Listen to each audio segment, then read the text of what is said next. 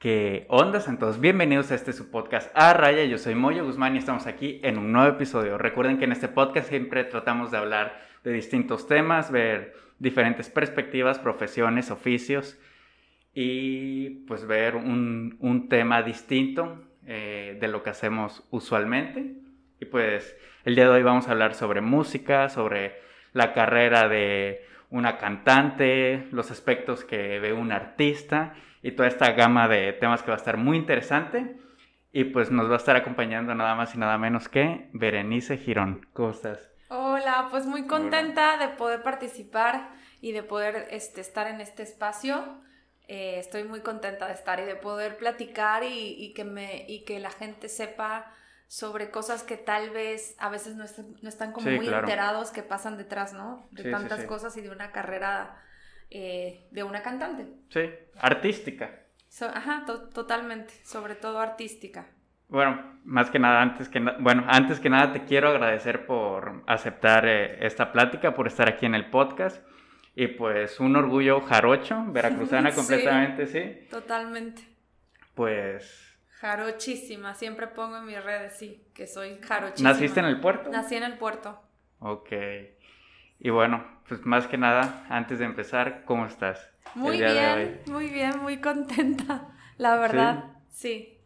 ¿Y cómo te ha tratado el, calorcito de San Rafael de Martínez? Me gusta mucho, o sea, ha estado rico. Lo que pasa es que en el puerto siento que es demasiado húmedo y sudas mucho. Y aquí siento que como hay más campo y más árboles es diferente, sí es diferente. Sí cambia, sí, definitivamente.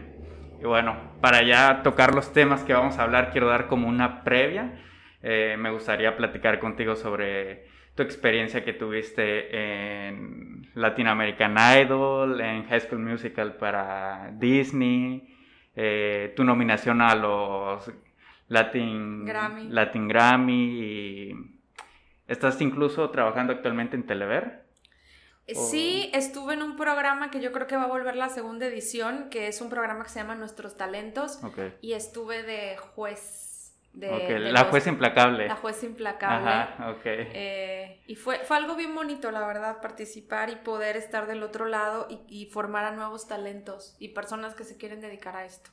Ok, pues todos estos temitas los quiero ir tocando más adelante, como vaya surgiendo la conversación pero me quisiera centrar, lo que más me llama la atención es, comenzaste en clases de canto a los cinco años. Cinco años y medio. Cinco años y eh, medio. En Veracruz hay un lugar que se llama Centro de, de Iniciación Musical Infantil. Okay. Yo tenía cinco años y medio y mis papás ya veían que yo cantaba y que me gustaba mucho. Y me llevaron al coro de la escuela, de esa escuela donde nos daban clases de canto. Sí. Y ahí me acuerdo que mi primer día de clases, que fue con el maestro del coro, me hizo cantar las mañanitas y ya ahí se dio cuenta de mi timbre de voz, porque ves que las mujeres tenemos tres, tres, timbres de voz, soprano, soprano y contralto, las más graves. Entonces ese día ya se dio cuenta que yo iba a ser soprano y ahí empecé a cantar Ok, y a partir de ahí seguiste tu formación como tal en ese De ahí a los 11 me pasé a la Escuela Municipal de Bellas Artes, que es pura música clásica. ¿Ahí mismo en Veracruz? Sí, en el puerto también está esta escuela. Y ahí empecé ya más formalmente, pero yo cantaba música clásica, cantaba ópera y todo esto. Y de ahí tuve la oportunidad de irme un año de intercambio a Bélgica y allá audicioné en la escuela de música. Ok y estuve todo ese año cantando. El Conservatorio de Bélgica. Ajá, en, en Charleroi, que era como la ciudad donde yo estaba, porque ves que hay dos idiomas. Yo pedí parte francesa para aprender a hablar francés. Y ahí estuve todo un año, inclusive me, me ofrecieron que si me quedaba becada, pero yo... yo ¿Y qué cantabas allá? Ópera y opereta. O sea, canciones pues de ópera y, hicimos una opereta que se llamaba Las Violetas, que es como española y yo era Violeta, como la principal. Y este, y sí, yo cantaba lírico, lírico. Sí, sí, sí. Clásico todo, pero me encantaba cantar pop de hobby. Entonces yo dije, no, yo ya, yo, el lírico me va a acompañar por siempre, pero yo llegando a Veracruz ya quiero cantar puro pop. Entonces ya me regresé a Veracruz y empecé a cantar donde me dieron chance mis papás en el lobby de un hotel que se llamaba el Crown Plaza. Ok. Con un pianista. Entonces trabajaba de miércoles a sábado, como de 8 a 11 de la noche. ¿Esto que como a los 19? Sí, por ahí, 18, 18. Y, este, y era música internacional porque como recibían a turistas, yo podía cantar en inglés, en francés, en español y tener un repertorio como más bonito, no de antro o de bar. Sí, sí, sí. ¿no? Entonces ahí empecé. Ok. Una pregunta, en Bélgica, cuando estabas en, pues, estudiando ya, ¿cómo qué tipo de temas veías? O sea, que eran clases normales o era, era pura práctica. Tenía, mi clase de canto sola con la maestra. Ok. Y ahí vocalizaba. Y, y, veía la. Y veíamos canciones ya así nada más para mí. Sí. Y aparte estábamos.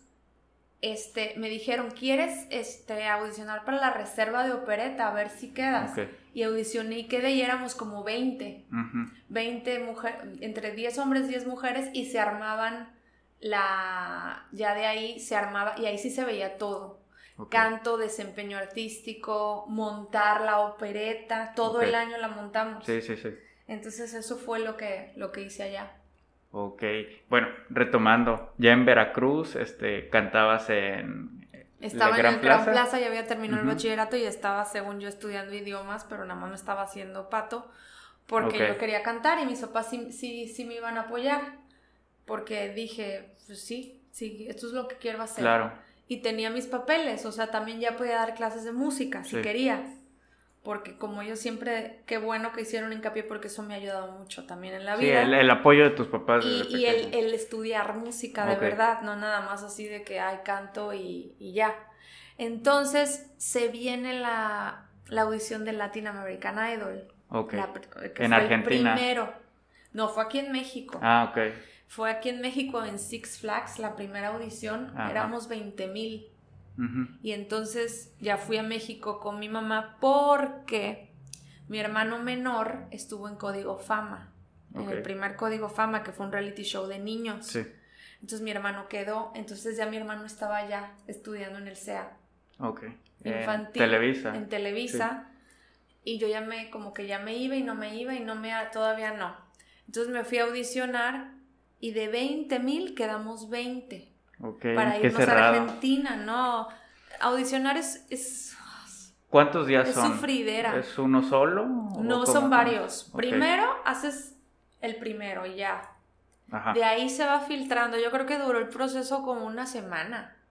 Me acuerdo que hice el primero. De ahí hubo un segundo. De ahí ya, el día que ya deciden, pasé primero con unas personas y los que eran jueces era John Secada Elizabeth Mesa, que era, es una cantante de Veracruz, precisamente muy reconocida.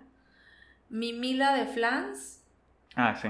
Y un manager muy, muy, muy querido colombiano. Ok. Entonces ya con ellos fue mi última audición, pero pues ya estás súper nervioso porque es es pesado porque te tienes que someter a que alguien te diga si lo haces bien, si lo haces mal, la espera, el nervio. Sí, la ansiedad de estar ahí. todo. Y es por fases, o sea, esa misma audición va por pequeñas sí, entonces yo me acuerdo que canté Pensando en ti, de Francisco Céspedes, que la cantaba Luis Miguel. Me hicieron cantar ópera y otra. Y ese día me dijeron, pues te vas a Argentina. Entonces nos fuimos 20 mexicanos a Argentina por 10 días. Todo pagado, un hotel increíble. O sea, ya realmente si quedabas, qué padre. Sí. Pero si no, yo tenía 20. 20. Entonces yo la verdad dije, si quedo ya para el programa, qué padre. Pero si no, para hacer la primera vez, qué padre. Pues sí. Y efectivamente no quedé, pero ya, ya ahí no queda si lo haces mal o bien. Es como cuestión de que querían agarrar gente que se viera muy mexicana. Ok, ok. O sea, entonces como que ya empiezan otro tipo de intereses que no necesariamente son si cantas bien. Definitivamente. Y aparte, en ese entonces también me enteré de algo muy, o sea, como muy, muy, que yo no, la verdad yo no tenía idea, que Latin American Idol la veía, no sé, un porcentaje del 30% en México de la población no veía mucho ese tipo de programas. Yo sí veía American Idol porque me gustaba la música. Sí, sí, sí. Pero entonces como que realmente desde ahí ya nada más se veía venir que no iba a ganar alguien de México. porque lo que era Venezuela, Argentina, Colombia, la gente se enloquecía con Latin American Idol. Pero en México no. Sí, aquí de hecho no, no es hasta muy sonado como tal. Y te comento todo esto porque a veces la gente piensa por qué gana tal o por qué gana tal. Y, y al final todo este tipo de encuestas siempre es como que se sabe, como que sí influye en el resultado. ¿Hacia dónde va a estar? ¿Hacia dónde va a ir? Para que no se lo tomen tan a pecho si no les salen las cosas como quieren. no es nada más. A veces las personas audicionan y no sabes todos los intereses que hay alrededor, que no es tu culpa. O que a veces tienen que manejar ciertas cosas para dar rating al programa. Ajá. Y, por eso es que a veces las personas tal vez no entienden las, las decisiones de algunos veredictos que dan en los programas porque no saben todo lo que pasa atrás. Sí, esto es todo un proceso y es parte del, del aprendizaje que llevas eh, pues de una carrera que vas formando. Y pues como tú dices, te pasó esto de American, Latin American Idol, tenías 20 años, entonces hasta donde habías llegado, tú ya estabas pues o sea, ya te sentías como realizada hasta ese punto, ¿no? O sea, sabías que ya era un punto más, un check más de, algo bueno para, tu carrera, un plus. ¿Y al cuánto tiempo fue lo de High School Musical? A los meses. Ah, ok. Como, no, como casi a los 11 meses. Y aparte sí salí en la tele. En Latin American Idol salí como en los dos primeros programas. Porque sí te tienen que pasar a los que quedan. Sí, sí, sí. Y salí a audición que ni no la tengo ni está en YouTube. A ver si algún día la consigo. Porque me veo bien chiquita. O sea, y, es, y, está, y está padre. Creo que fue al año. Pero ve cómo son las cosas. Cómo la vida sí, al que está y está y está. Uno de los productores, o sea, de los que estaban ahí, Luis, estaba en High School Musical. Ok. Y él viajó conmigo a Argentina y nos cuidó. Entonces yo me acuerdo, pero te tengo que contar lo que pasó antes de High School Musical. yo audicioné para Timbiriche, la banda. ¿Ves que hubo un reality show? Entre esos meses. Entre pues. esos meses. No, con semana de, ah, diferencia. O sea, ibas de casting en casting tú. Literal. Entonces yo fui y quedé, quedé, quedé y quedé. Y nos mandaron a Televisa Santa Fe y mi mamá siempre ha estado conmigo. Mis papás siempre me acompañan y siempre están. Fue un casting pesadísimo, muy pesado, muy pesado. Este, me acuerdo que en la audición yo traía unos mayones y traía una falda de mezclilla corta. Y me dice uno de los que nos estaban, pues, uno de los de ahí, de los que juzgaban, y me dice, todo va bien, yo siento que tienes todo para entrar, pero yo quiero que te quites los mayones para verte como, para verte bien las piernas yo le dije, ¿sabe qué? Yo no me voy a quitar los mayones y yo no estoy a favor de este tipo de... Yo soy cantante. Yo no soy... Sí. La palabra que le dije así y aparte, y eso se grabó. Hay, había un video que me enseñaron después donde yo salgo mentándoles la madre, literalmente.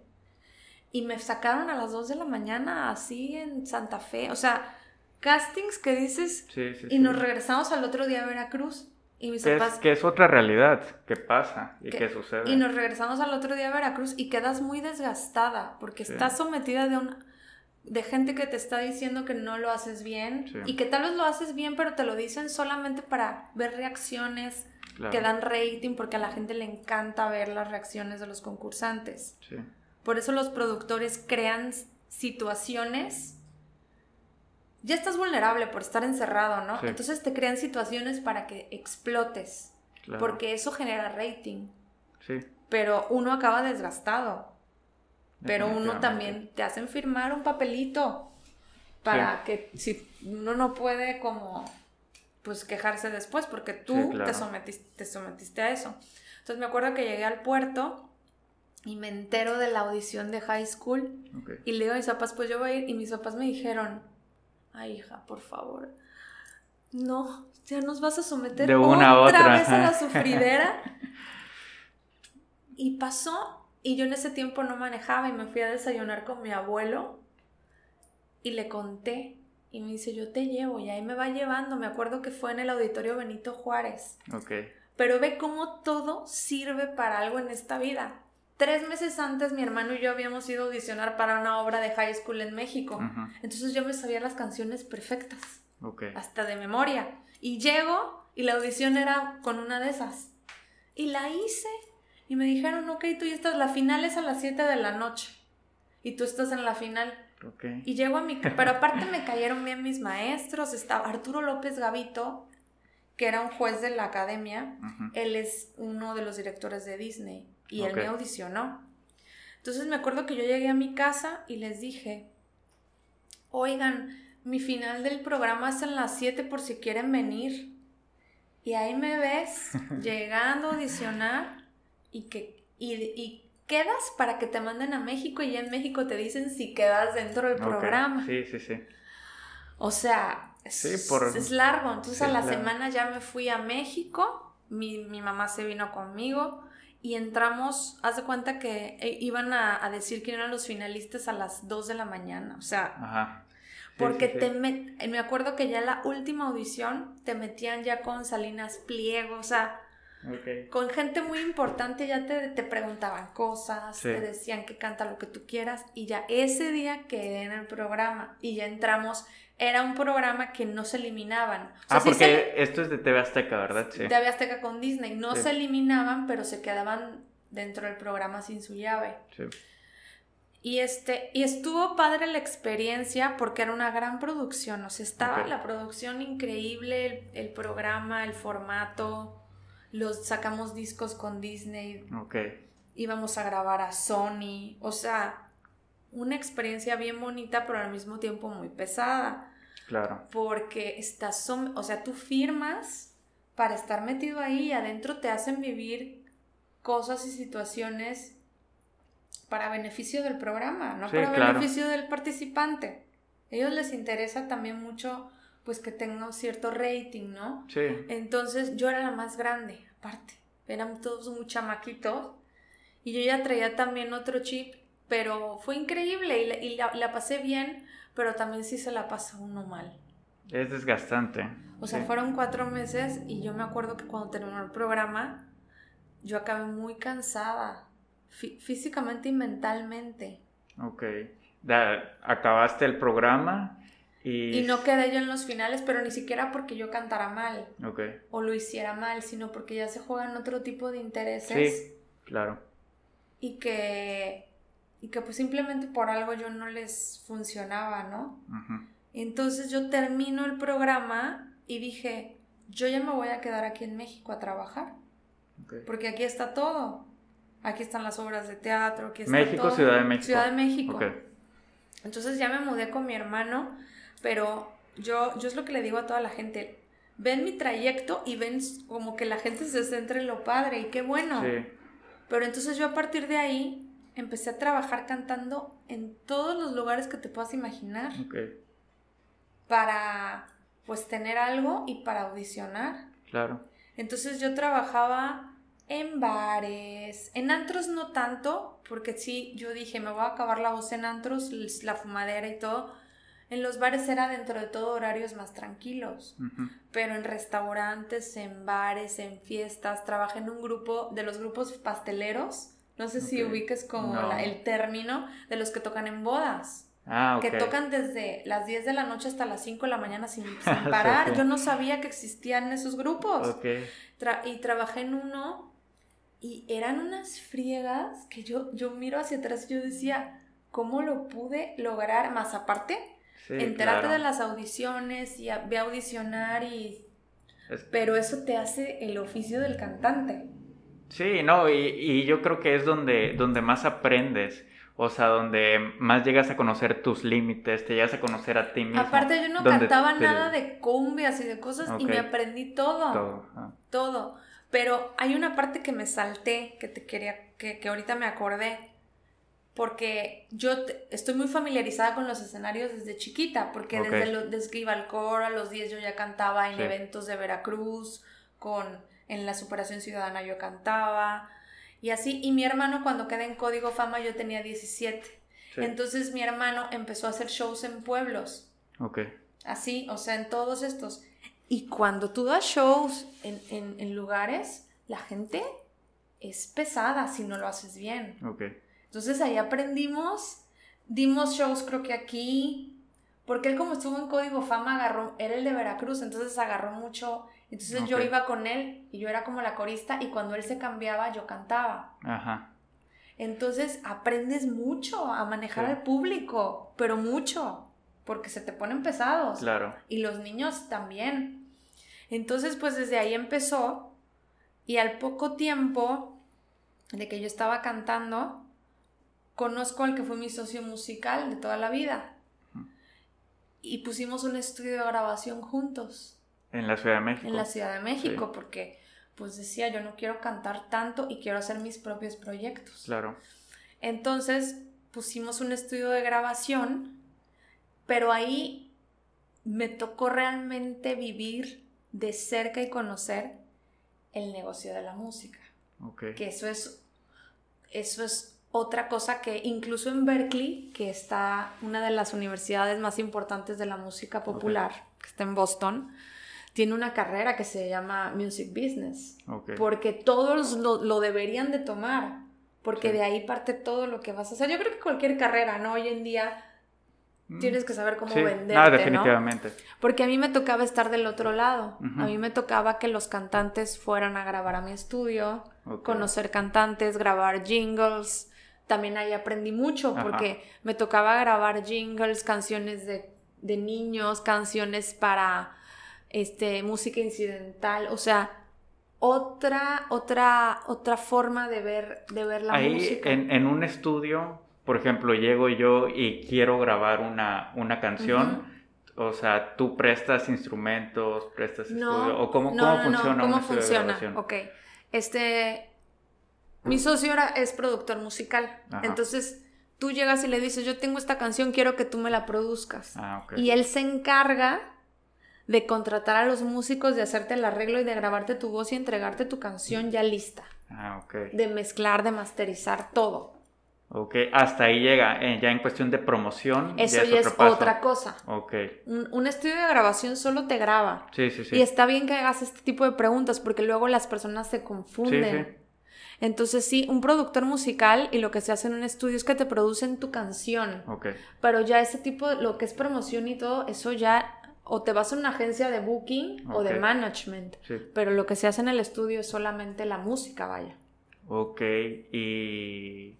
Ajá, ahí, ahí no graban como tal. No, sí. Sí, o sea, ahí se graba, se, produce todo. Por ejemplo, se puede grabar la voz, se pueden grabar ciertos instrumentos. Ya si la persona quiere una orquesta completa, se contratan, porque hay orquestas de cuerdas que en Europa te dan servicios buenísimos y los ves por Zoom y ya las grabas o vas a algún estudio, si se quiere algo muy particular, pero en realidad ahí se hacía todo. Ok, ¿y hasta la fecha todavía tienen ese estudio? No, o sea, lo tenemos, pero ya mi socio ya lo tiene más casero, pero la verdad es que gracias a Dios sí, sí nos fue bien, sí dio frutos, eh, porque sí tenemos, nos ganamos un Grammy latino con Cani García, okay. que su último disco nosotros estuvimos ahí metidos, digo yo no porque yo no toco, pero al final fue en mi estudio en el que grabó, ese disco se llamaba, fue el último que sacó Cani García, que la portada le hizo Joaquín Sabina, y, y Cani este, estaba en México y necesitaba grabar la voz de un dueto que hizo con Fito Páez, que se llama Las Palabras. Entonces, como mi socio era, se conoció con el productor de Cani, le dijo, oye, quiero, aparte de que les había grabado una canción con un instrumento que se llama Cuatro, que es de Venezuela, una canción de Cani García que habla sobre, la, sobre los inmigrantes, muy bonita esa canción. Y le dijo, oye, este, puede grabar en mi estudio porque yo no confío en nadie más. Entonces Cani vino, grabó en el estudio y al año fue la nominación y se ganó el Grammy. Y como él aparecía como productor ingeniero de, algunas canciones, nos tocó Grammy. Entonces, es como la mayor, el mayor premio, ¿no? Y todas las personas quieren trabajar con los Grammy winners. Sí, sí, sí. Porque es una garantía de que tu producto está bien. Por eso antes, o no sé si ahora todavía en Mitsop tú veías el CD y veías, no sé si se acuerdan, una calcamonía que venía Grammy nominado al Grammy o ganador del Grammy. Porque, pues, es como un sello de garantía que tú sabes que es un buen producto. Sí. Y quiero, saltar un poquito de, del tema y hablar eh, de tu experiencia eh, con el maestro Armando Manzanero porque es, es algo que definitivamente, por donde quiera que, que, busqué, que te investigué, que te chequeé en redes sociales, todo, pues lo, lo que más relevancia toma definitivamente es tu experiencia con él la gira que incluso hiciste con él. Definitivamente el highlight de mi carrera. Sí. O sea, definitivamente porque pues también uno tiene que ser sensato, ¿no? Y, y, yo estoy muy contenta y muy satisfecha con lo que, con lo que logré porque lo hice de una forma muy digna y muy íntegra. Y en, el, y en el, ¿cómo te explico? En el medio musical y en el medio artístico es, sí es complicado, ¿no? La pregunta que todo el mundo siempre hace, sí, sí es complicado. Sí es complicado, pero siempre te encuentras con personas íntegras y buenas. En el 2016 yo había hecho en el 2015 Vaselina todo el año, la obra musical ya me sentía yo como muy grande. Tenía 32. Ok. Sí, 30 y 32. Y un día, o sea, estaba yo como que, ¿qué, qué, qué sigue, no? Ok. ¿Qué hago? No sé. Y yo siempre cantaba boleros de chica. Ok. Entonces, así un día mi, mi socio me dice, oye, ¿y por qué no haces un disco tributo a Manzanero? Ok. O sea, hacemos, pues, porque lo iba a producir. Le digo, pues sí. Sin ningún fin, o sea, simplemente... No, para, para ver si él nos daba permiso. Ah, ok, sí, sí iba con esa intención. Sí, iba con la intención solamente como para si nos daba permiso, porque teníamos amistades que sabíamos que Manzanero, Manzanero está detrás de la carrera de Ana Gabriel, por ejemplo, y de muchas cantantes de la época que él, que él apoyó. Sí y aparte que Manzanero es garantía de trabajar con personas que sí canten, ¿no? Vamos a una pausa y regresamos en breve. Bueno, pues ya estamos de regreso y pues continuamos. Eh, nos estabas platicando de, de cómo inició pues eh, todo esto que toda esta historia que tuviste con Armando Manzanero, entonces este pensaron en, en sacar un, un disco.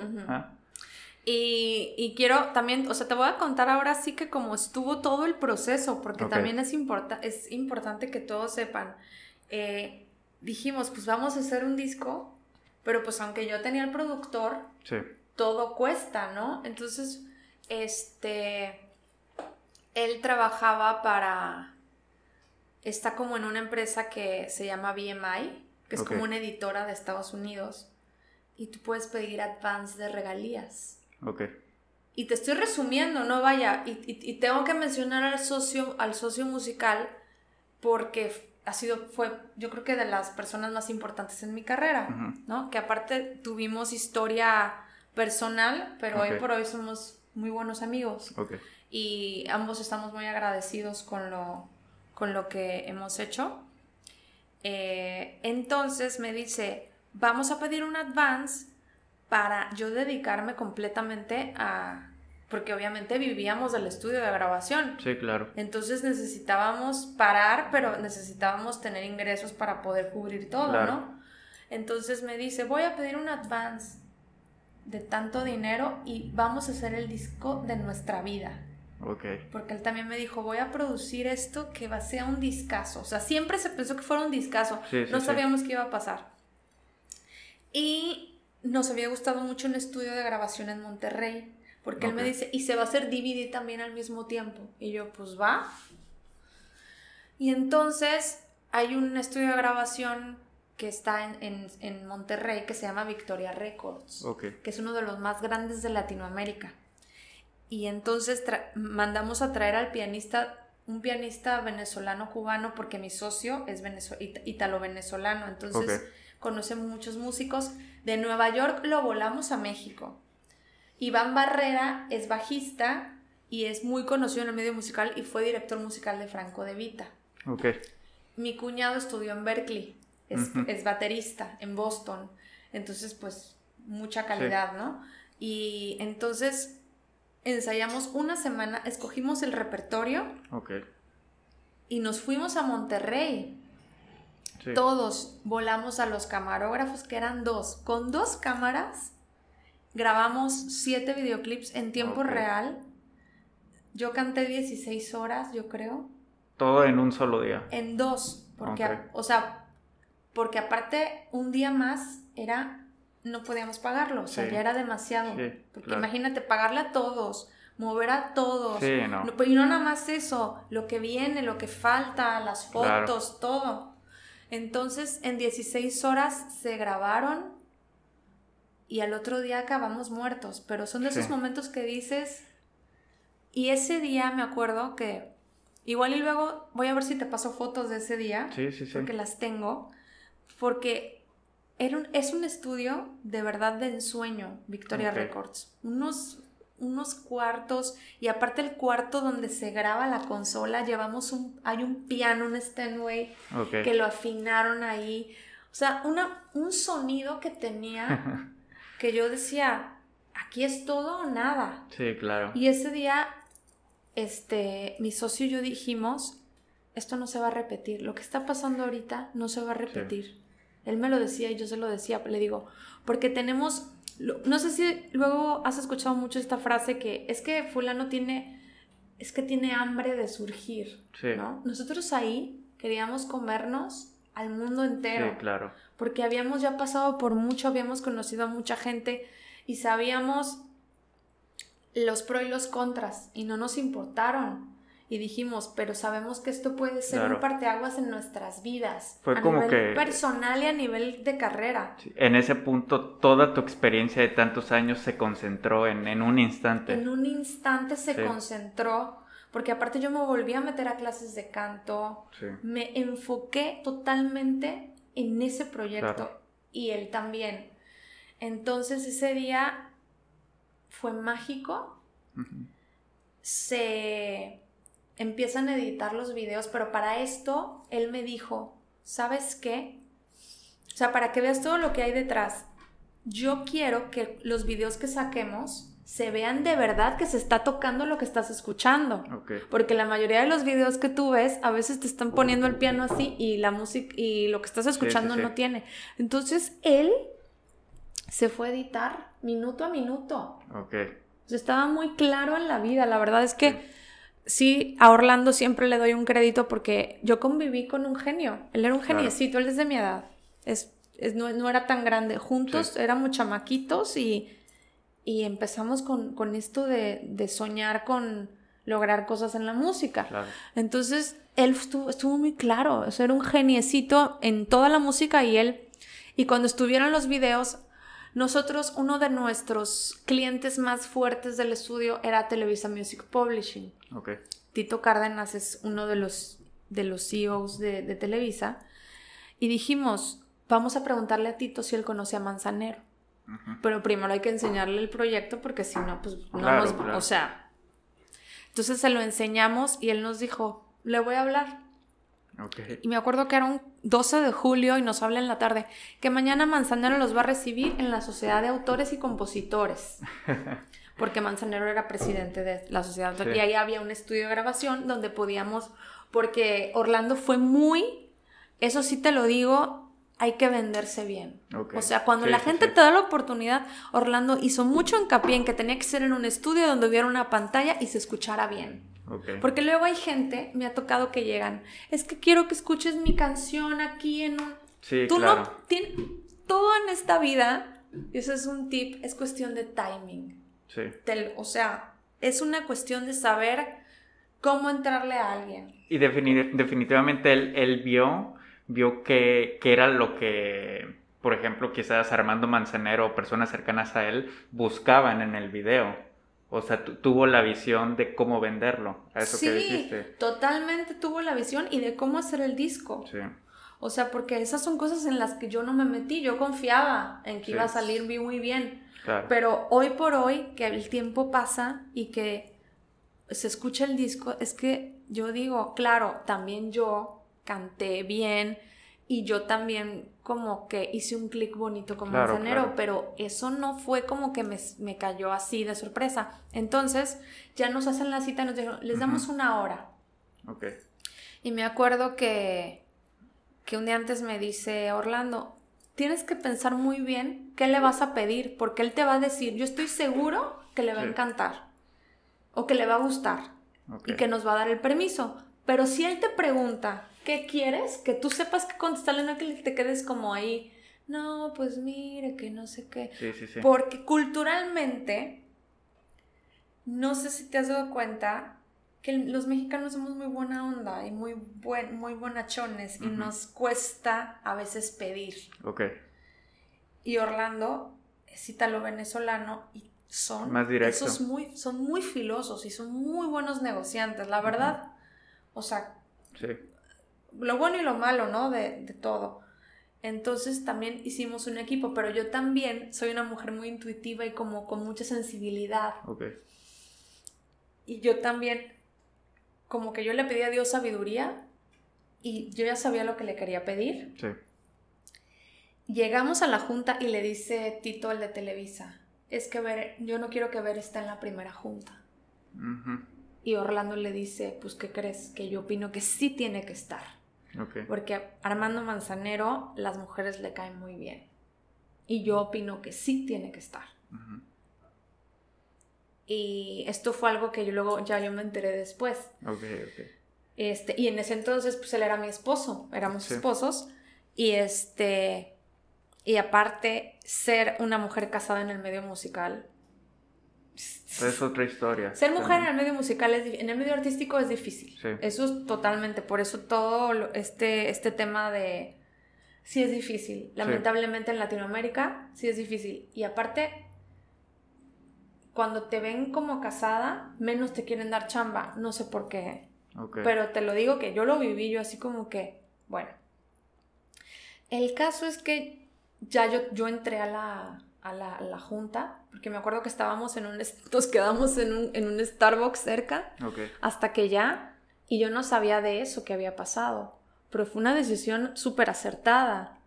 Pero también el de Televisa estaba protegiéndonos a que si no le gustaba Manzanero, que no lo dijera enfrente de nosotros. Ok. Pero pues al final, mira. Pues sí, o sea, ya estás Ya habíamos agarrado callo. ¿Qué le iba yo a decir a Manzanero si me decía algo malo? Sí, pues nada. Entonces ya llegamos y me acuerdo que la primera canción que le pusimos fue Como yo te amé, que la canta. Quien la hizo famosísima fue Luis Miguel. Y ya Manzanero me conoce. Y en eso ya empieza el video. Y se voltea y me dice, esa frase era similar, pero Luis Miguel la quiso poner como imaginar. Y yo por dentro así de que... Termina la primera canción, de ahí le pusimos otra y de ahí le pusimos Nos hizo falta tiempo. Ok que esa es la, como la versión, no es, está... De hecho, de todas las que hiciste es la que más me gustó. Sí, porque nos hizo falta tiempo. Ahí te va, porque es que todo, todo es como una cadena. Yo la cantaba de más chica y a mi abuelo le encantaba esa canción, pero era una balada que canta Luis Miguel. Y yo cada que la cantaba lloraba. Y le decía, es que yo no la puedo cantar así. Entonces Orlando la hizo como una versión de rumbita flamenca. Un poquito más acelerada. Y flamenca. Sí, sí. Yo cuando lo oí dije, bueno, yo voy a confiar porque yo confiábamos mucho en nuestros talentos. Sí, sí, sí. Entonces, cuando Manzanero le escucha... Me encantó. Le encantó. Sí. Y me dice, le digo, es que yo soy de Veracruz. Fue lo primero que le dije, soy Berenice Girón de Veracruz. le encantó y en eso yo le dije, es que yo de chiquita cantaba con un pianista que se llama Memo Salamanca. Memo y yo éramos amigos cuando trabajábamos en la orquesta de Celia Cruz. Ajá. O sea, ¿sí? Sí. cuando Orlando le dice que es de Venezuela, Manzanero dice, fue el primer país que yo conocí fuera de México y yo adoro Venezuela, no sé qué. O sea, todo hizo como un engrane. Un plus, sí. Un plus todo. Y ese día me dijo que me daba tres canciones y que me daba el dueto. Ok. Pero. Con señor. Señor amor, Porque esa canción yo la cantaba de chiquita. Y me acuerdo mucho que Orlando me dijo. Ay, esa canción, ¿por qué la escogiste viendo tantas de Manzanero? Dije, me vale, pero o sea, a mí me hace mucho significado. Sí. Este, y la verdad es que quedó muy linda. Pero ahí la historia empezaba, porque ahí todavía no se consolidaron cosas que yo quería. Eso fue en el 2016. Ajá. Se hace todo esto y nosotros veíamos a Manzanero, pero ya puntualmente para cosas. En el 2017 sale el disco. Manzanero quería que saliera con Sony, pero Sony me dijo que no sabían cómo vender mi disco. Ok. Entonces, bueno, dijimos, pues lo sacamos digital, o sea, por iTunes, ya. Entonces, pues no hubo, salió creo que un 17 de mayo y no hubo como que grandes fanfarrias en el, para que saliera, pero Manzanero sabía que ese día salía el disco. Y ve lo que hizo ese día. Nos invitó a comer a su casa. Ok. Él estaba solito con la señora que lo ayuda en su casa. En el Pedregal vivía. Y me invitó a Orlando y a mí a comer a su casa. Ok. O sea, para nosotros fue como. Porque Manzanero con nosotros fue. O sea, algo más íntimo. Y primero, antes que yo trabajar con él, fue nuestro amigo. Ok. O sea, primero fue nuestro amigo, porque aparte lo conocimos, él nos invitó a una comida y conocimos a su esposa. Ok.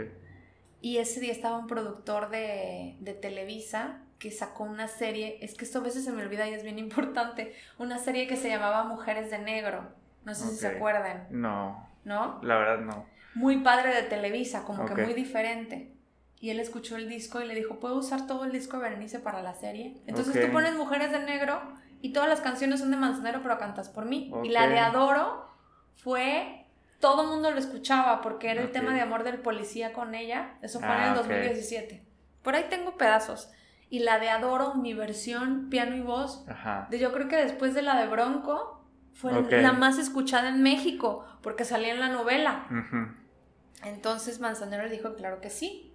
sí. Y eso obviamente a Manzanero le generó regalías. Sí, claro. Por sus grandes temas, pero también porque yo le di un refresh a todas sus canciones. Entonces, el día que salió el disco nos invitó a comer a su casa. Sí. Él nunca nos dijo porque yo, por esto, por aquello, pero yo intuimos que, que lo hizo por, porque nos quería y porque dijo, qué valiente lo que están haciendo, está saliendo el disco sin nada. Y ese día comiendo en su casa, estábamos él, Orlando y yo comiendo, y estábamos, yo le dije, oiga, ¿puede grabarme como un videíto para darle promoción a mi disco? Me dice, claro. que sí. Y ahí fue donde me dice, estábamos en su casa sentados y dice, no, pues yo agradezco a Orlando y Berenice por haber hecho un disco tan bonito porque tú eres la señora que más bonito canta mis canciones. Sí. Y eso él lo dijo porque... bueno, quienes conocen a Manzanero saben que Manzanero así tuviera a quien tuviera enfrente, bueno, sí, hasta Luis Miguel lo dice, o sea, Luis Miguel lo mandó a la goma. Ok. Y Luis Miguel respeta a Manzanero y en la serie sale que hasta lo va a buscar, ¿no? Porque era un genio, componiendo y con visión para decirte qué canción te queda bien, o sea, con mucha sabiduría. Sí. Y cuando me dice eso, yo tenía unas ganas de llorar inmensas porque dices, todo lo que yo he venido haciendo todo lo que he sacrificado ha valido la pena. Ya nada más con este instante que este Señor me está regalando. Sí. De que yo te diga, yo estuve con Manzanero en su casa comiendo y compartiendo el pan literalmente. Son de esos momentos que, que le quiero contar a mis nietos. Sí, definitivamente. Y este, eso fue en el 2017. A finales de ese año, ese año el 2017... Lo de la gira, ¿cómo, cómo surgió? El 2017 no pasó nada. Ok. En el 2018... No, mentira, en el 2017 tuvimos un concierto en Veracruz a finales, pero él tenía una cantante en su show y yo creo que por temas de contrato también de ella, pues no podían como incluir a alguien más con él. Yo, yo hoy, hoy por hoy, porque son cosas que no se hacen cierta. Entonces, en el 2018 seguíamos viendo al maestro, pero normal. Y me entero que un cantante venezolano que es súper famoso y súper este, seguido en Instagram se llama El Pollo Brito. Rafael Pollo Brito. un gran cantante de allá. Hace un disco a Manzanero, pero vino a Tienes una canción con él. Sí. Vino a México y Orlando le dice, oye, quiero que me grabes unas cosas. Y él me cuenta, ¿eh? Dice, yo la verdad decía, yo ni conozco a esta gente, yo no sé. Y le hablamos, ¿en qué hotel te estás quedando? Y nos dijo ya el nombre, y era la vuelta donde teníamos el estudio. Y no le quedó más que otra más que ir. Y en eso le dije, yo voy a llevarle tu disco manzanero. Y dice que no nos creyó. Dice, hay gente tan mentirosa, tan que se fue y me grabó esa canción. Y se fue y en marzo fuimos, tuvimos cita con Manzanero y le enseñó el disco de, de, mi amigo. Sí, sí. Porque luego las personas también son muy envidiosas. Claro. Y, y, y, y hay, hay, espacio para todos los artistas. Okay. Yo siempre he dicho que hay espacio para todos. Sí. Entonces Manzanero lo escucha y le encanta. Aparte el pollo brito, todos saben quién es como en el medio latino. Y me dice, en septiembre quiero hacer un Roberto Cantoral en el auditorio, una bohemia de las que hacía Manzanero, y que tú seas la invitada. Y yo, ah, súper, pero era hasta septiembre. Sí. y, en el Inter hicimos un programa también en, que se llamaba Música Maestro. Que él era el conductor con la otra cantante que tenía. Entonces prácticamente ese año pues no pasó mucho y ya había salido el disco y todo. Viene la, la, el concierto del Pollo Brito, yo canto y ahí es donde al poco tiempo, en noviembre, me dicen, oye, ¿quieres ya formar parte del, de conmigo el show? Pues le dije, pero yo hubiera querido desde hace mucho. Sí, claro. Entonces empezamos en enero, pero a mí me tocó algo todavía más padre, que se retomó armando un pancho que era el show que él tenía con Francisco Céspedes. Que también lo, Francisco Céspedes canta increíble y es súper respetado. Y yo hice varios shows con él y con Francisco Céspedes. Estuvimos en el Lunario del Auditorio Nacional. Todo eso pasó en el 2019 y en el 2020 todavía dimos algunos shows. Dimos uno en Miami, muy bonito, el 14 de febrero. Íbamos a irnos a Perú y se vino la pandemia. Teníamos gira en España, en la Feria de España, y se vino la pandemia. Dimos un show todavía en julio online en Aguascalientes. Ok. Y ya de ahí lamentablemente pues falleció en diciembre. Diciembre del 2020. Sí. Pues, o sea, toda, toda la historia está, está increíble. Pero, sí me tocó viajar con él a Bogotá. Ok. A República Dominicana, a Ecuador dos veces, fuimos a Guayaquil, al teatro y a una fiesta privada. Fuimos a Puerto Rico, a Bellas Artes de Puerto Rico y cantamos en Miami. Ok. Y en, en, en México dimos muchos shows, porque él daba shows, eso era algo que tenía él, que tenía una gran carrera, porque daba shows en ferias de pueblo y daba shows también en la elite de la elite. O sea, en casas privadas que la gente lo, lo admiraban, a Manzanero lo admira desde el, el, más pobre hasta el más millonario. o sea, te lo juro, me tocó, no lo, en Miami no lo dejaban ni comer cuando lo vieron. O sea, lo, lo era una persona muy querida y muy admirada. Y para su edad que seguía trabajando. Tenía 85, 86. Sí. Pero, pero era un hombre muy disciplinado. Claro, es la disciplina. Se paraba a las 8 de la mañana, hacía un poquito de ejercicio, jugaba tenis, desayunaba bien, comía bien, cenaba poquito, tomaba muy medido. Yo nunca lo vi jamás. Tomaba su coñac normal y te dabas cuenta porque llegó, porque llegó también a, la edad que tenía. Tocaba el piano todos los días. Eh, él decía que la brevedad es la magia del tiempo. Okay. Él era muy respetuoso con el tiempo. Ah, ok, voy a ir a tu cumpleaños, pero voy a estar una hora y media comiendo y de ahí me tengo que ir. Ok. Ser un hombre muy este estructurado, pero también sabía disfrutar la vida mucho. O sea, con la gente que debía que era con su familia. Sí, claro.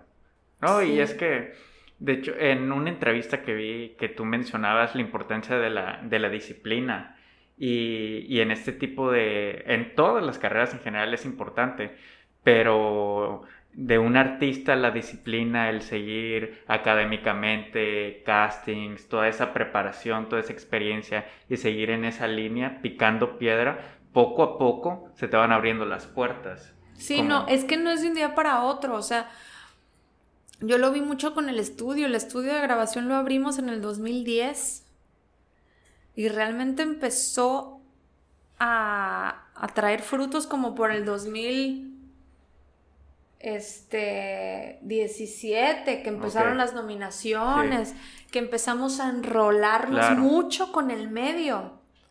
Porque aparte nos hicimos miembros votantes de la Academia Latina de la Grabación. Y tú te puedes hacer miembro si tienes créditos en algún disco. Eso es como La Academia Latina de la Grabación son los que organizan los Latin Grammys. Sí.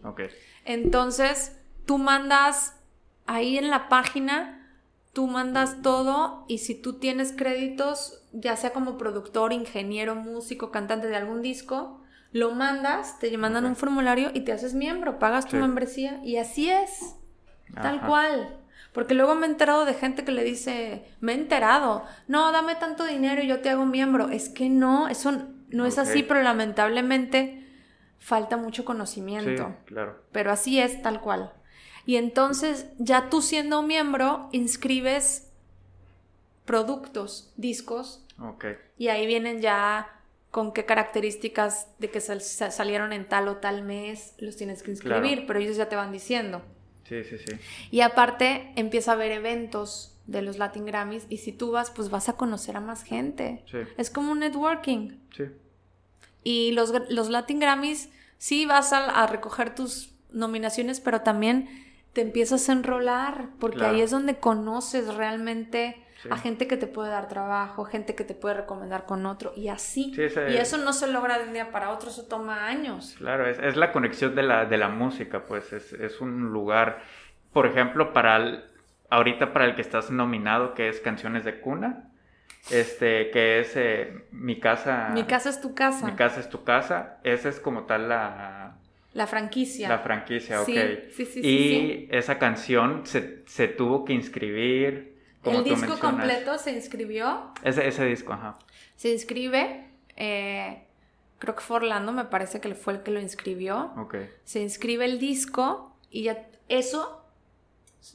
¿Cuánto? De, de música infantil, yo creo que han de ser como 100, 150, porque es, una, es una categoría que la verdad no todo el mundo hace música infantil. Y haz de cuenta que eso se forman comités de ingenieros y, productores que están con los Grammys y se encierran en hoteles. Y empiezan a escuchar disco tras disco, tras disco, tras disco, tras disco, y ahí sacan a los cinco. Así es el proceso. Ahorita tú ya estás en esos cinco, sí. Por eso quedamos ya nominados. Para el 17 de noviembre. Para el 18. 18. Entonces ya con eso, con esa nominación, tenemos asegurado nuestra medalla. Que ya es así como que, wow, la medalla. Sí. Y las entradas a todos los eventos. O sea, la gala televisada. Claro. A la gala de nosotros. Ya eso... Porque eso, si una persona normal quiere ir a los Grammys, son boletos que tiene que pagar. Sí. Y a los nominados te los dan. Ok, en Las Vegas. En Las Vegas, siempre han sido los Latin Grammys en Las Vegas. Yo he ido ya a varias, a varias, a varias, este... Por eso también sé muy bien de lo que, de lo que estoy hablando, porque la primera vez el estudio quedó nominado por producir a un grupo que se llama Tren a Marte. Okay. Y quedó en, categoría pop rock. Y fuimos. De ahí, Orlando quedó nominado en una categoría que es muy difícil y quedó nominado eh, Mejor Canción Tropical. Ganó Omar Alfano, que es como el que hizo A Puro Dolor. Ah, sí. Él, pero esa nominación, y, o sea, cuando vas nominado así, que era directa lo que me va a pasar ahorita. Fuimos por la medalla, te dan acceso a todo, te dan la televisada, estás de cuenta que estás viendo a los artistas así porque estás abajo. Sí, claro. Entonces es muy padre estar nominado, o sea, y todo lo que pasa, pasan todos los discos para llegar ahí, ya la verdad es que ya, y se vota, o sea, ya esos discos, ya empezó la ronda de nominación y todos los miembros ya votan por yo opino que Mi casa es tu casa es el mejor disco y lo ponen ahí, o sea, en numeritos y eso se manda a una empresa que hace el conteo. Como los Oscars, es que llevan, así es igualito aquí. No, o sea, toda la experiencia que, que es ese proceso y como tú dices, esta última pues no te cayó de sorpresa como tal, es ya has tenido experiencia en esto, ya conoces más o menos cómo, cómo funciona, pues o sea, poco a poquito la experiencia pues va hablando por, por uno mismo. Y hay una pregunta que me llama mucho la atención, pues ahora sí preguntarte, que es sobre el nervio, la ansiedad de estar ante mucho público. O sea, ¿nunca has tenido como ese sentimiento de pánico escénico? Nunca. ¿Nunca? No, me gusta mucho. Me gusta mucho. Este, yo creo que me daba más nervio que Manzanero me juzgara que algo quise mal al público, porque me encanta, me alimenta mucho estar en vivo. Por ejemplo, cuando he tenido que grabar canciones en estudio, me cuesta mucho entrar en el mood. Como que para, como porque yo soy cantante de gente. O sea, yo inicié mi carrera cantando para la gente, entonces yo siento que fluyo más fácil en en vivos que solita en un estudio. Sí, claro. Eres un, un poco más extrovertida. Sí, soy muy extrovertida. pero fíjate que es algo chistoso porque para el escenario soy extrovertida, pero ya cuando estoy abajo soy hasta seria para los para el medio. Ajá. Y como me ha tocado navegar entre las dos de que ser como CEO de un estudio de grabación y ser como más, pero también ser la cantante. Sí, sí, sí. Y también ahí aprendí mucho como sobre los cantantes y los egos. Ajá. Y que los más grandes eran los más alivianados. Sí, eso sí. O sea, me tocó que grabara Gianmarco. Uh Gianmarco es tipazo, buenísima gente y es un genio también. Eh, nos tocó grabar una vez a Marta Sánchez, que canta muchísimo. Mucha gente la ve como sex symbol, está guapísima, pero canta. Marta Sánchez canta súper bien. Faye fue, este, los de Rake, Noel Chariz también fue, este, Cani García. Yo cuando vi a Cani García, yo así de que... Le quería pedir este autógrafo, pero no me tomé foto, me dio pena como, porque iba, iba muy apurada, iba cansada. Y también lo último que quieren es que, a ver, tómate la foto conmigo. Este, y seguro se me está pasando gente, porque sí, gracias a Dios tuvimos la oportunidad de, de, de, grabar con, ¿quién más fue? Alessandra Rosaldo fue, fue María José. Eh, Estoy pensando, creo que Juan Diego Flores, que es un tenor. Ok. Y entonces, a Mauri Gutiérrez. Ok. Entonces sí te dabas cuenta. Y los que, algunos que no, no, son ni nada, que apenas usando, unos egos y unas cosas que tú dices, no vas a llegar a ningún lado. Porque yo sé que a Manzanero le gustaba mucho mi timbre de voz. Ok. Porque él nunca hubiera trabajado con una cantante que no cantara pero él veía en mí que yo era una persona, pues que disciplinada, que no le salía con cosas raras, que no le iba a llegar tarde, que no me iba a dar flojera, que no me iba a dar, porque aparte era la oportunidad que yo estaba esperando, pero aún así hay personas que desaprovechan esas oportunidades, ¿no? Y sí, sí siento que sí me caló en ocasiones como para ver si yo estaba lista, porque él me halagaba en público, pero lo que tuviera que decirme me lo decía en privado y sí, se siente feo que, una persona que admiras tanto te tenga que dar una crítica y aguantar vara, de, no ponértele al tú por tú o, o ve tú a saber, ¿no? y eso a mí me dio también como mucha mucho temple yo tenía, yo tenía que tener. Pero a la hora de. A mí me daba ansiedad de las de cuenta. que no le fuera yo. Que algo al equipo no le fuera pero de salir a cantar al público, eso yo lo disfruto y me encanta, me encanta, pero el someterme como un juicio, eso era lo que no. Porque ahí sí soy, yo soy muy extrovertida en eso, me encanta.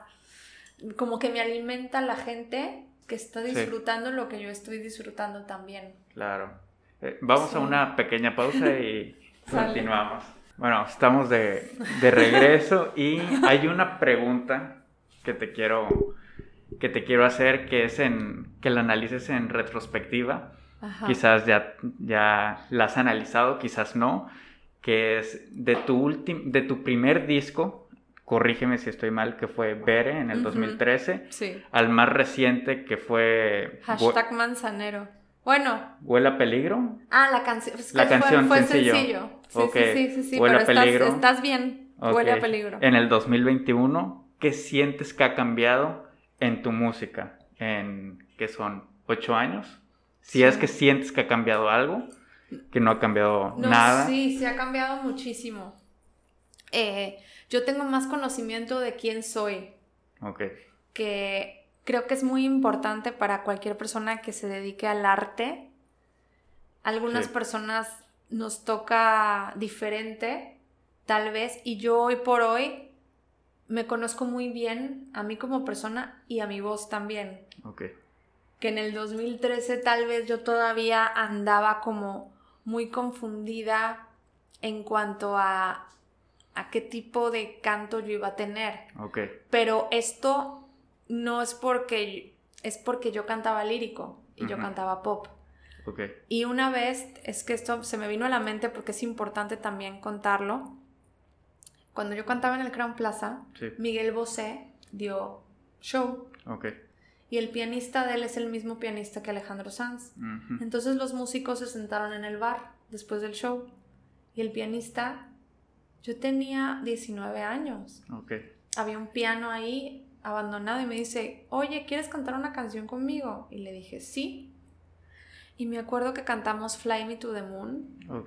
Y de ahí le dije, oye, ¿te sabes Caruso? Y dice, sí, sí me la sé. Y la hicimos. De esas noches mágicas, bohemias, que dices, wow. Y él me dijo, eres súper talentosa, pero vas a enfrentarte con un gran problema. Que eres muy grande como en ambas. Porque cuando alguien es limitado en su talento o en lo que hace, pues tú nada más haces eso. Sí, sí, sí. Y ya te quedaste ahí. Entonces yo tenía como un abanico de de posibilidades de cantar. Sí. Y siempre era como, sentía que me fragmentaba. Ok. Y hoy por hoy ya no lo siento así. Mi voz es una, nada más. Ok. Sí. Y eso es lo que ha cambiado. Si tuvieras que escoger un género o estilo de música, que te dieran a elegir uno, ¿con cuál te quedarías? Mm, balada pop. ¿Sí? Sí. Balada pop, ok. Este, y una, una pregunta más, eh, un consejo eh, para todos aquellos que quieran empezar en la música, en este tipo de carrera artística. Eh, ¿Qué les recomiendas? O sea, no sé, respecto a cuestiones académicas o ir a casting. Sí, pues sobre todo que, que, que realmente se sinceren si es lo que van a querer hacer para, y que se llenen de todo el conocimiento que puedan. Sí de conocimiento y que estudien, que estudien realmente su canto, su instrumento, lo que sea, y que se preparen en, en, eso primero, que estudien. Y ya de ahí, que conozcan del medio musical o en el medio en el que se quieran desempeñar y que empiecen a castear y que entre más jóvenes sean es lo ideal. Ok. Y que se rodeen de personas que hayan construido Claro. Que realmente hayan construido cosas y que realmente sean objetivos, porque yo ahorita lo que vi en el concurso de canto que estuve, de juez en Veracruz, es que lamentablemente a veces pues tu familia te va a decir que lo haces muy bonito y tus amigos también. Sí, claro. No, no te van a decir que lo haces feo. Pero realmente hay mucha competencia y se busca la excelencia y te tienes que ir a clases con gente que sepa y que realmente te dé una opinión objetiva. Algo crítico, sí. Una cosa real porque te vas a enfrentar. Yo sabía, yo no llegué a donde llegué porque yo fuera la mejor cantante, porque cantantes hay miles, gente que canta bien, hay muchos, gente que canta feo también. Claro. Pero hay que saber tus, tu, pues en lo que eres fuerte para poder defender tu arte y poder audicionar y saber qué es lo que realmente te queda y cómo sabes también sabiendo lo que no te queda. Cuando alguien te dice, mira, esto no lo estás cantando bien, esta canción de plano no te queda, tu rango vocal es este, apégate a esto, y eso se da con el conocimiento y con el oficio. Crítica tras crítica. Que empiecen también a cantar o a tocar su instrumento, depende también si quieren ser performers, si quieren ser productores de música, pues que empiecen a producir desde con lo que tengan porque eso te va a hacer el oficio. Y si vas a ser cantante, pues empieza a cantar aunque sea, si está chiquita en algún lado, para que empieces a perder el, miedo escénico y a manejar a la gente. Por ejemplo, a mí cantar en bares y en restaurantes me ayudó mucho a manejar, manejas gente bien, gente tomada, gente de todos lados, y eso te da un callo impresionante para en un futuro manejar públicos pesados. Claro. Y, grandes. Y que no te veas amateur. Porque imagínate, Manzañón a mí me contrata y me estás pagando porque yo le haga un servicio en su show. Claro. No puedo llegar. Ay, me dio pena y falló el sonido y por eso no canté bien. Y eso te lo da el, la trayectoria. Sí, claro. Sí, no, no te lo da nada más. No te lo dan, y eso se nota. Por eso cuando alguien habla mucho sobre lo que hace bien, no le creas. Es a la hora del desempeño. Ahí Ahí es donde ves, esta persona, claro que se le nota que lleva toda la vida haciendo eso, porque la ves cómoda y la ves segura. Sí, sí, definitivamente. Eh, gracias por, por este consejo y pues, o sea, ojalá le, sirva, le sirva a alguien, a todos los que lleguen a ver este video, este video, este podcast, pues este, bueno, también está en formato video, pero ojalá les sirva mucho ese consejo. Y ya para terminar, hay una dinámica que tengo, que es el póster que tengo aquí atrás. Me gustaría que lo describieras y me dieras un significado o reflexión que tienes a partir de, esto. No sé, quizás si se te hace más fácil primero describirlo y luego dar la reflexión o Pues es que yo lo veo es como, como, el arte, ¿no? Que el arte... Eh, O sea, yo siento que, tu cuadro refleja lo que es el arte, que puede ser de muchas formas y cada quien lo va a ver como lo ve. Pero realmente lo más importante del arte que trasciende para mí, que es como este cuadro que yo lo veo y me da, me da muchas... Eh, se me vienen muchas emociones y muchas sensaciones y me gustaron los colores, las, lo que dice este hope, love para mí es como, como que veo mucho mi, mi carrera y, y, y, mi enfoque, porque mantente real. Eso, es, eso es algo que uno, uno a veces puede caer en imitar lo que está pasando. Claro. Y dejas de ser tú. Y yo es algo que nunca he perdido. Esperanza, amor. Y yo siempre le digo a las personas, porque luego, ahorita que veo esto que me gustó mucho, me dicen, es que yo no sé, no puedo darte una opinión. Le digo, claro que sí la puedes dar. Sí. El arte te gusta o no te gusta. Sí. Venga como venga. ¿Te gusta como canto? Qué bueno, porque sentiste algo. Claro. No te, no, o sea, porque sentiste, eso es realmente lo que es el arte, que tú crees una sensación, una emoción a la persona que te estás, claro, a la que le estás cantando, que es lo que mucha gente, yo siempre hablo y digo el arte, mi arte. Sí. O, o, o, tu arte porque lo que yo hago es realmente cantar para transmitir, no cantar porque quiero ser famosa. Claro, sí, sí. Como mucha gente lo hace y es al revés. Cantas porque te gusta hacerlo. Claro. Porque quieres provocar una emoción. Este... De hecho, relacionado a lo que dijiste de, de arte, y de, de, que transmites algo a alguien más. Yo tengo una, una crítica sobre el arte que al final, esto lo dicen varios analistas, pero que el arte no necesita justificación.